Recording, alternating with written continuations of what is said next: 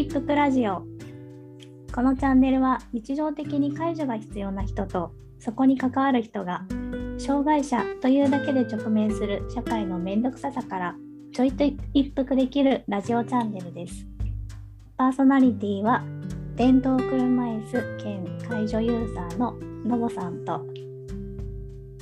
えー東京都武蔵野市に住んでいる介助者のダーシマが、えーお送りいたします。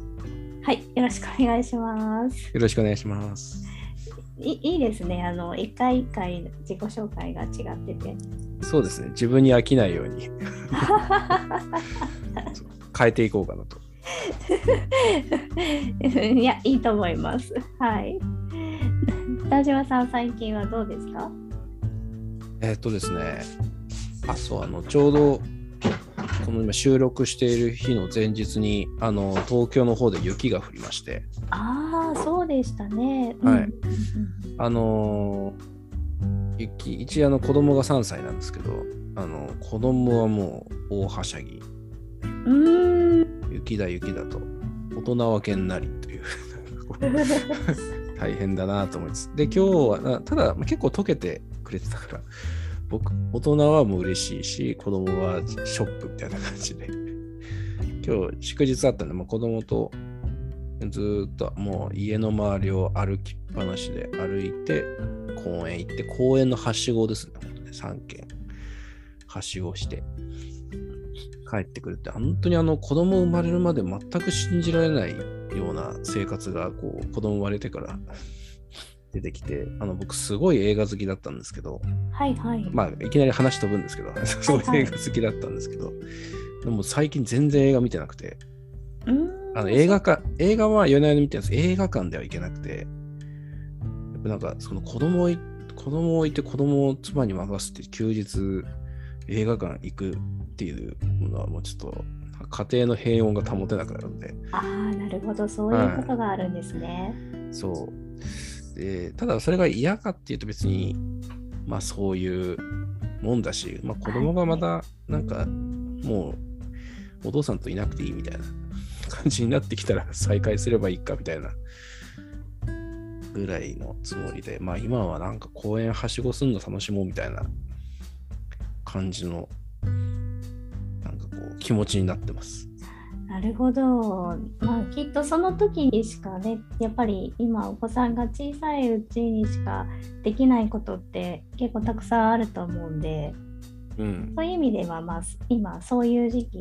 なのかなって感じですかね。そうですね。なんかもう花花とか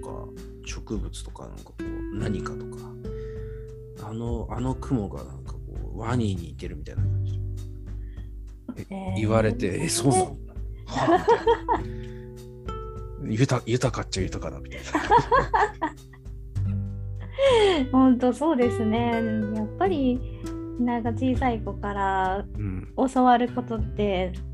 あるんだろうなって思いながらうん。聞いてますね。そうなんですよね。まあそういう意味では、うん、面白いですよね。うん、子育て、子育てって面白いなと思いつつ、こんな感じでいいですか？はい、いいです、いいです。いいですね。はいはい。え、そういうのぼさんは最近はいかがですか？最近はですね、結構、もう、この収録がもう2月ですね。2月なんですけど、2022年始まって、なんかいろいろドタバタしていまして、まあ1月は、あの、専門学校の学生さんに向けて、まあ、オンラインで、えー北海道の専門学校で、えー授業をさせていただいたんですけどなかなかその20名くらい学生さんがいたんですが20名のこの学生さんがいる教室に1個カメラがあってでそれに対して、えー授業をやるっていう感じだったんで私としては学生さん一人一人に結構話をしたいというか話しかけたいタイプなんですけどそれがなかなかちょっとうまくいかず。なのでちょっとなんかうーんなんか通り一遍のなんか授業にどうしてもなってしまうというかうん。なんかあの教えなければいけないあの介護介護福祉科なんですけど介護福祉士の教科書で使う言葉を、まあ、覚えてもらわなきゃいけないとかあったりして、まあ、そこをまあどうやって学生さんに引きつけて、えー話ができるかなっていうのはちょっと、えー今後の課題だなと思いながら、えー1月早々いろいろなことを考えましたね。ちなみにあの介護福祉科のえ大大学生専門学校か？あ専門の学生さんです。専門何でしたっけ？専門学校の学生さんです。うん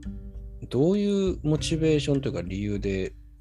その専門学校に入る子多いとか分かります？なんか。あえっ、とそれはその学年の学生さんがどういうモチベーションで入られたかはちょっと聞いてはいないんですけど、うん。まあ、あの現役であの、まあ、高校卒業して入った方と社会人の方あもいるしそしてあの留学生の方も最近ここ多分、まあ、34年ぐらいはうん。増えて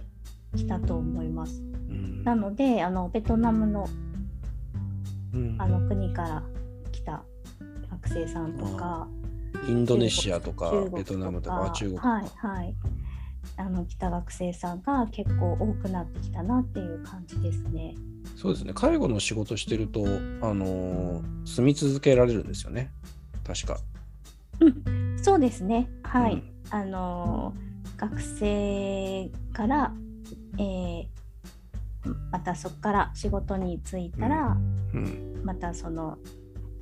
え在留資格が得られるので、はい、そのまま住み続けられたりはすると思います。それで思い出したっていうかあの結構一番最近の大きな出来事って僕介護福祉士の試験を受けたんですけどえ、そうなんですか？そうなんです。1月 それは30初日耳ですね。はい。そうそう。1月末にあのもう僕の場合あの本当になんだっけな。あの東京のあの海側の方まで行ってきて。でそこであの福祉士の介護福祉士の受験試験を受けて多分採点上ではあの自己採点ではう合格なはずっていうおとこなんですけど試験内容を見ると結構難しくてうーん。まあ、まあなんか、うーん、これ外国の人が受けるのって結構ハードルあるよなと思って。うん。そうですね。そうですね。やっぱりその漢字を読むのも大変だったり、文章を理解するのも大変な場合も日本人よりはあったりしますし、うんなかなかそこから勉強していく感じではあると思うので、ハードルはすごく高いだろうなって思いますね。なるほど。そこでのぼさん、あの、そういういろんな人が、学生がいるところで、何をししゃべり、しゃべりつもりだ、しゃべりたかったんですか？そうですね。あの、じゃあまあ障害の理解っていう科目をやっているので、それぞれの、えー障害種別の特徴だったりっていうのを、えー話さなきゃいけないんですけど、まあ、そこに必要な本当介護福祉士の試験で出そうなところも含めて教えるっていう形なんですがでもあの知識だけうん。教えていても結局あのただ暗記するっていうだけなので私の授業の時は、と、必ず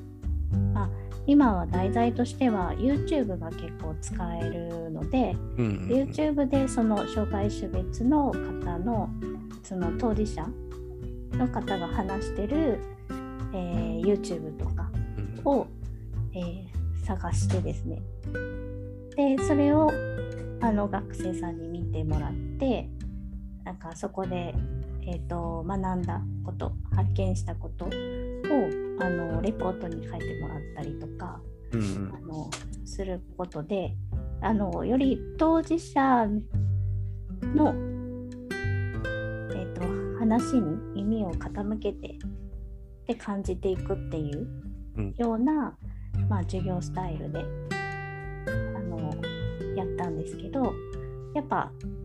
なるべくそのじ、うん、最終的には本当に自分ごととして考えられるような学生さんになってほしいので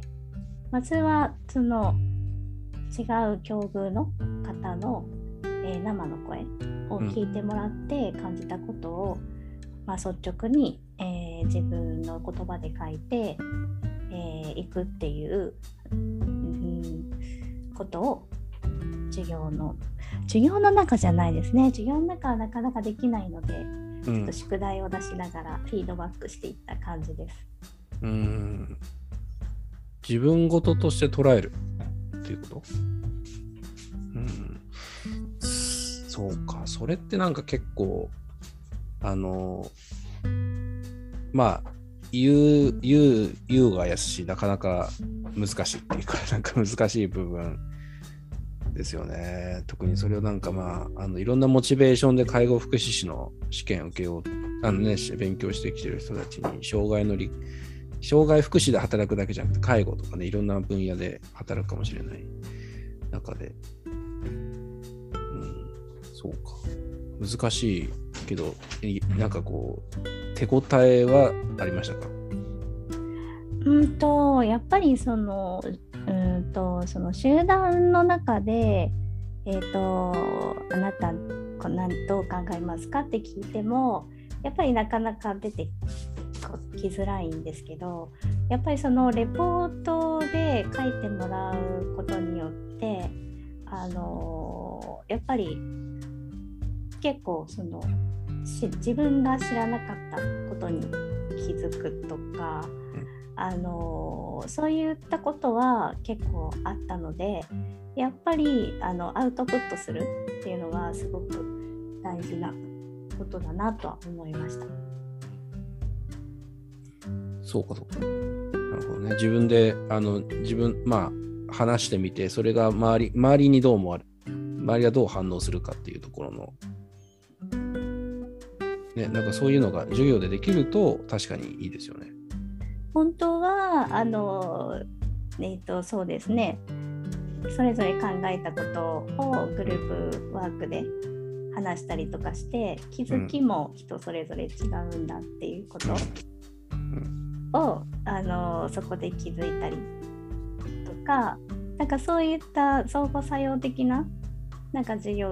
をできたらいいなって思っているんですけどなかなかちょっとそこまでは今のところオンラインでうんやる技術がちょっとまだ身についてないんで難しいなって思いますね。なるほどねいやなんで今そんなにあのなんだろう自分事として捉えるっていうことの難しさをロボさんに聞いたかというと